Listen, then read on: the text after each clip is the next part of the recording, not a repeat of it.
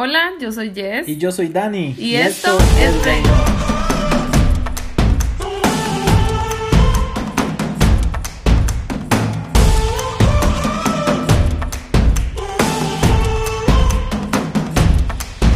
Hola, bienvenidos a nuestro cuarto episodio de nuestro podcast Esto es Reino. Estamos muy contentos de, de volver con ustedes y de tener este acercamiento que, que realmente nos bendice a nosotros primero. Así es, un abrazo para todos, esperando que se encuentren muy bien y que este episodio eh, les aporte algo, que verdaderamente ustedes, ustedes digan que, que se invirtieron bien estos minutos. Sí, estamos probando un nuevo micrófono, así que porfa, si ustedes de esos que, que consumen mucho podcast y, y, y ve esos pequeños detalles, eh, escríbanos a ver cómo se escucha, qué le parece y si hay algo que podamos mejorar, pues va a ser súper bienvenido, de verdad que sí. Así es, y como ya vieron, este podcast se llama Huecos en el Techo. Huecos en el Techo, así como para que usted piense un poquito antes de, de escuchar lo que vamos a conversar, porque sabemos que es un mensaje que tenemos para ustedes, que primero Dios nos habla a nosotros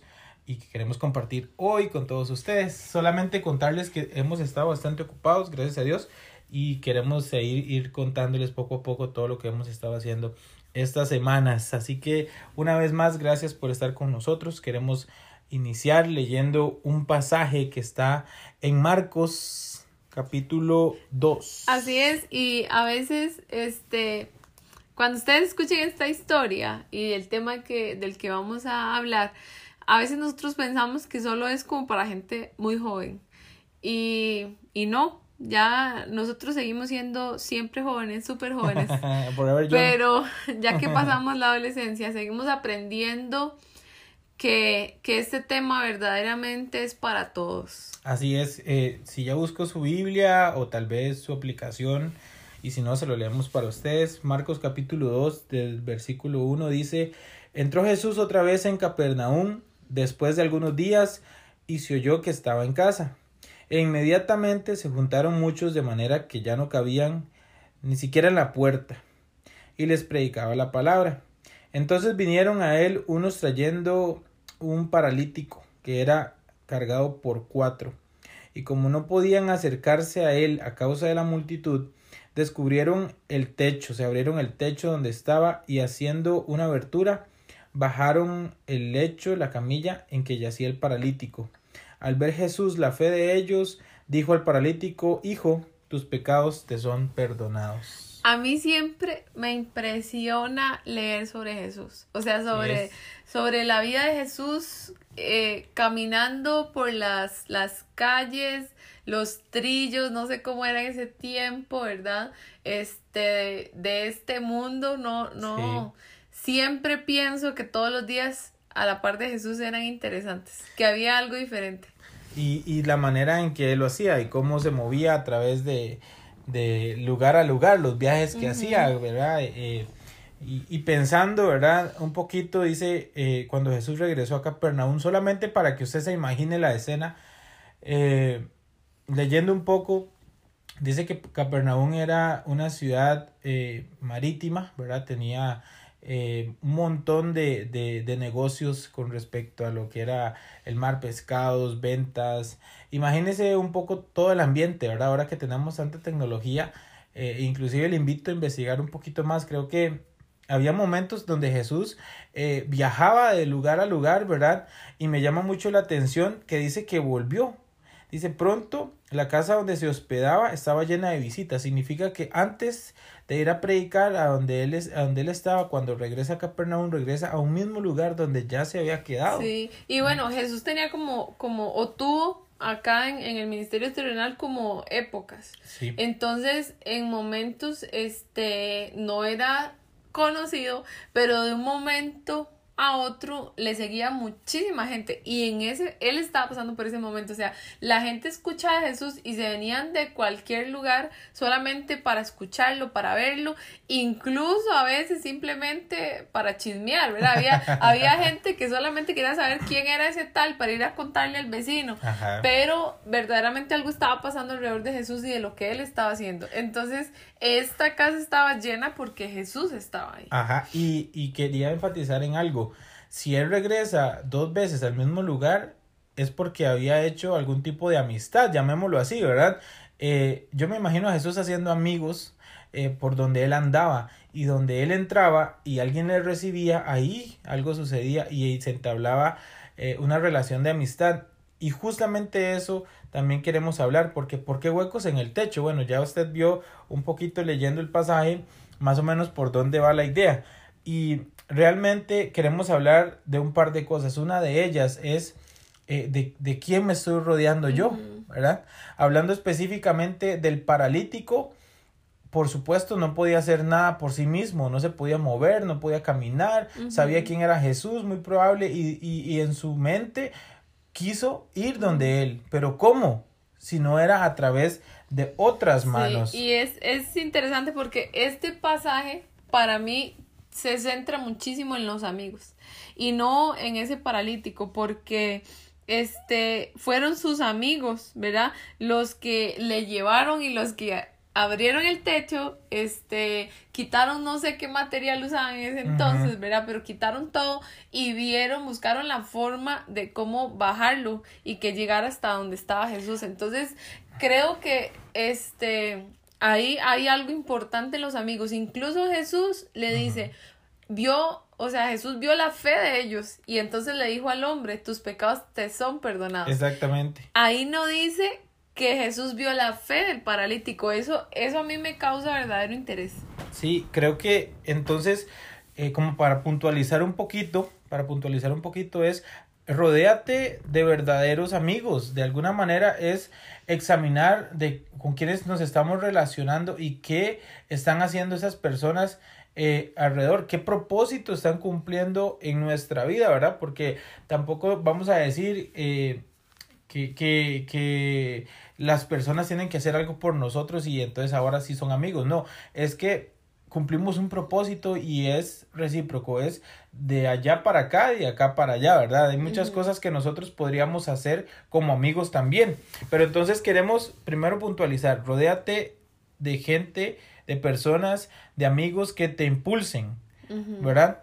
Y creo que, que ya este, podemos ser maduros en hacer este examen, porque cuando nosotros somos niños, entonces este me rodeo del, del que creció a la par mía o este cuando alguno traía, no sé si le pasó a Dani que algún, alguno de los compañeros de la escuela tenía un juego diferente, tenía, mm. entonces todos iban detrás de él, ¿verdad? Habían intereses diferentes, pero ahora que tal vez podemos hablar con un poco más de madurez, de qué, o sea, qué gente tenemos alrededor, de qué nos estamos alimentando nosotros, ¿verdad? Porque todos tenemos frutos, entonces nos alimentamos los unos de los otros. ¿Cuál es el alimento que estamos comiendo las demás personas? ¿Qué aportan a mi vida esas personas?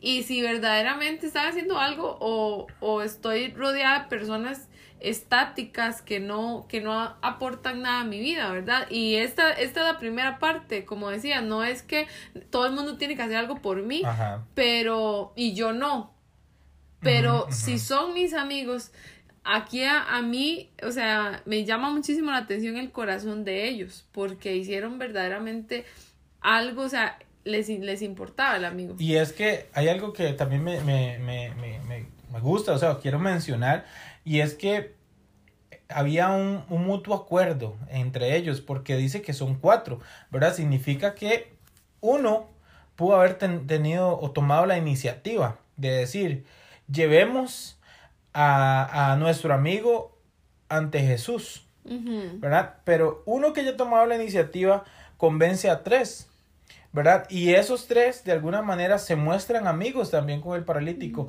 Y yo digo, es que no queda solamente en tomar la iniciativa, porque hay algo importante y es que dice que no podían entrar a causa de la multitud. Había tanta gente que no cabía nadie ni siquiera en la puerta Y entonces cualquiera tal vez hubiese dicho, "Di no, sorry." O sea, ya no, ya no podemos, ya hicimos cero, lo posible. Cero sacrificio. Exactamente. Este, o, o a medias, ¿verdad? Porque yo pienso en el corazón de ellos y ellos quisieron llevarlo a vida a ese amigo. Así es. Entonces, los amigos que tengo son capaces de hacer sacrificios para llevarme a mí a vida. Eso, es lo, eso es lo que yo desearía que todos pudiéramos pensar. ¿Cuál es la gente que yo tengo cerca, que considero mis amigos y ellos serían capaces de hacer o son capaces actualmente y hacen sacrificios para llevarme a mí hacia la vida o son simplemente para, para pasar un rato, que qué genial tener amigos para pasar un buen rato. Sí. Sí, Pero es el pasar el buen rato es algo más, ¿verdad? No solamente conversar y, y tener bromas en, una tarde de, de, café o algo así. De hecho, bueno, haciendo un paréntesis, yo quiero contarles que una de las cosas que a mí más me, me llamó la atención de Jessica fue y es, y creo que seguirá siendo, el poder conversar de muchísimos temas. Eh, creo que, que, es una de las cosas que, que, que yo le agradezco más a Dios de poder sentarme con quien ahora es mi esposa y poder hablar de un montón de temas, ¿verdad? No solamente temas de iglesia, no solamente eh, temas sociales o etcétera, sino que hay tantos temas que entonces uno no se aburre, ¿verdad? No sé si les ha pasado que de pronto eh, usted tiene un amigo, llegó a tener una novia, etcétera, donde después de tres, cuatro palabras ya usted no tenía nada que decir. Entonces, eh, yo me pongo a pensar realmente en, en, los propósitos del por qué una persona está a nuestro lado, ¿verdad? Y haciendo ese paréntesis, ¿verdad? Bueno, ya cierro paréntesis, eh, pienso también en ellos, de qué manera entonces ellos deciden en su corazón eh, levantarlo a él porque de alguna manera eso implica esfuerzo, ¿verdad? Implica esfuerzo, implica, como, como dijo Jess, un sacrificio porque entonces va más allá. Ven la multitud, dicen, aquí no podemos entrar y debemos otra cosa, otra cosa. Y entonces es donde vienen los huecos en el techo, ¿verdad? Donde deciden realmente eh, dar la milla extra y decir, lo hacemos porque lo hacemos. Sí, y no conocemos la parte anterior, o sea, no sabemos cómo fomentaron ellos esa relación. Correcto. No sabemos por qué le están ayudando, pero verdaderamente había, este, se identificaron con ese hombre paralítico de alguna manera y les interesó y para mí fue lo mejor que ellos pudieron darle, ¿verdad? Ese sacrificio de llevarlo hasta Jesús y esa fe de ellos de que Jesús iba a hacer algo con él. La historia sigue y por, por aquello, ¿verdad? Este, si no, si no lo están leyendo, la historia sigue y aparte de que le perdonan los pecados, este, Jesús le dice a este hombre que se levante, que tome su lecho y que se vaya. Y este hombre se levanta, ¿verdad? Yo me imagino dando un salto y, y ya al poder, este, tener sus piernas perfectamente para moverse y todo, ¿verdad? Entonces Jesús abre, hace toda una obra completa en él, no sé qué pasa, pero yo seguro hubiera agarrado a estos, estos amigos, a estas personas, ¿verdad? Este, abrazos, agradeciéndoles por, por lo que ellos están haciendo, pero definitivamente estos hombres llevaron a esa persona a Jesús. Y entonces creo que ahí está el punto clave.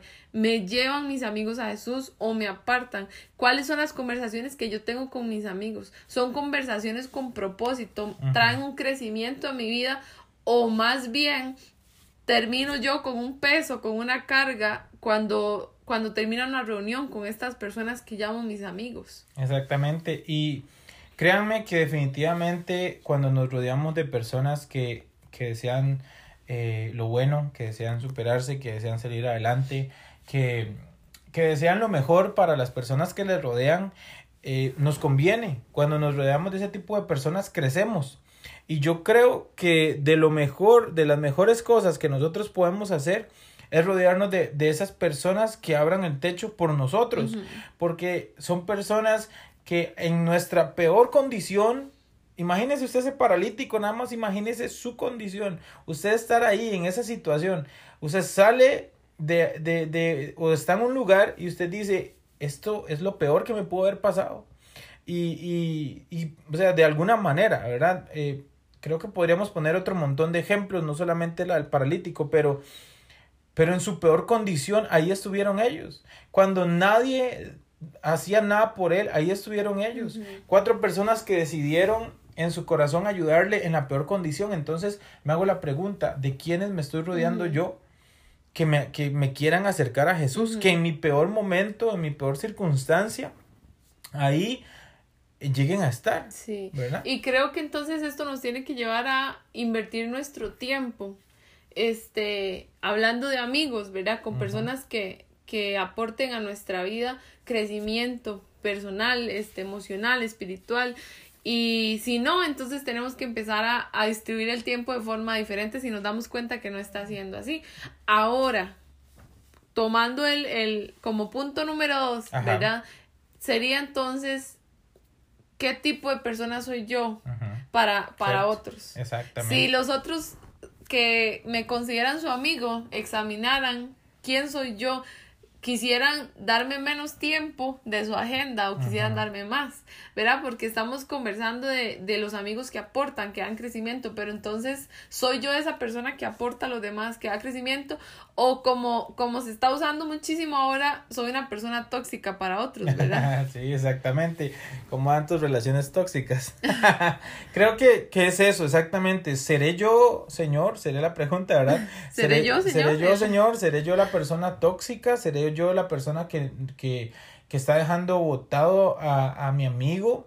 En, en, sus peores circunstancias. Y sería este muy triste, pero podría llegar hasta ser la persona este, que estoy por puro interés con los otros o que, que deseo que todo sea para mí, para mí, pero yo no aporto nada a los demás, ¿verdad? Entonces creo que tendríamos que hacernos un examen y el, tema es mucho más profundo porque habría que hablar sobre el amor que nosotros verdaderamente tenemos hacia los otros, sobre la entrega, cuánto verdaderamente hemos conocido a Jesús, porque si nosotros vemos a Jesús, entonces y queremos ser como Jesús, seríamos los mejores amigos del mundo, ¿verdad? Con todos. Entonces sí, sí creo que si nosotros nos damos cuenta que no estamos aportando, que no estamos llevando a los demás a vida, que no estamos este dándoles ese, ese amor, teniendo sacrificios por ellos, entonces hay algo que en nosotros tiene que cambiar también. Claro, y poniendo el mismo ejemplo de Jesús, leyendo el primer versículo solamente dice, cuando Jesús regresó a Capernaum varios días después. Jesús no andaba paseando, Jesús andaba predicando la palabra. Enseguida corrió la voz de que había vuelto a casa. Pronto la casa donde se hospedaba estaba tan llena de visitas que no había lugar ni siquiera frente a la puerta. Yo digo, si Jesús no hubiese querido mostrarse amigo, al darse cuenta que esa casa iba a estar llena, se va. Porque puede decir, no hombre, qué cansado, qué cansado. O sea, vengo de, ir a predicar y lo que menos quiero es ir a seguir atendiendo gente. Entonces yo digo, qué mayor ejemplo que el de Jesús siendo, mostrándose amigo. Sí, de poner primero a los otros. Exactamente. Y, y nosotros tenemos que ser esa clase de amigos, ¿verdad? Que ponemos primero a los demás y no primero primero a, a, nosotros mismos. Y creo que sería una relación de amistad perfecta cuando yo pongo primero al otro y el otro me pone primero a mí porque entonces podemos crecer juntos y, y creo que, que, ese es el tema, ¿verdad? Este, que aprovechemos bastante el tiempo, que analicemos cómo estamos invirtiendo el tiempo en esas relaciones que tenemos de, de, personas, ¿verdad? Tal vez tus amigos son compañeros de trabajo o gente de la iglesia, gente de, la U, del cole, no sé, ¿verdad? Entonces, ¿cómo estás invirtiendo el tiempo en personas y ojalá y estés aportando algo? Y te lanzamos la pregunta de una vez. ¿Serás tú serás vos, como quieras decir, la persona que está llevando a sus amigos a un mejor lugar, que le está dando crecimiento, que está subiéndolo por el techo, arrancando las latas de zinc o lo que tenga por enfrente para acercarlo a Jesús. ¿Seré yo esa persona? ¿Seré yo el que está dando el todo por el todo? Dice la palabra en otro pasaje, el que, el que quiere amigos ha de mostrarse amigo. Y entonces ahí es donde para mí está el principio de todo. Y lo que veníamos hablando, no se trata de que, uy, sí, usted es muy buen amigo porque da todo por el todo por mí, sin yo dar nada a cambio. Entonces, ¿qué estoy haciendo yo? Más bien para mostrarme un amigo como estos cuatro que definitivamente se llevaron la copa del amigo.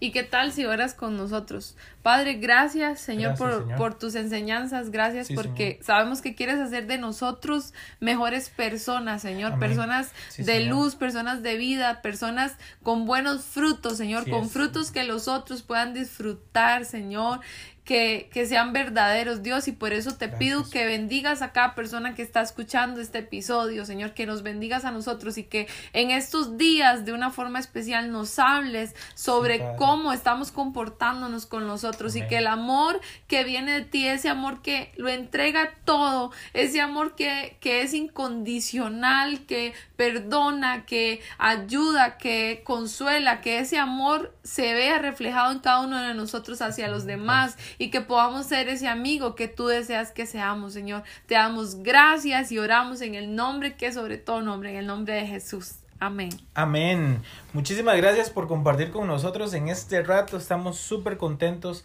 de compartir una vez más con todos ustedes. Un abrazo para todos y recuerden que esto es Rey. Chao.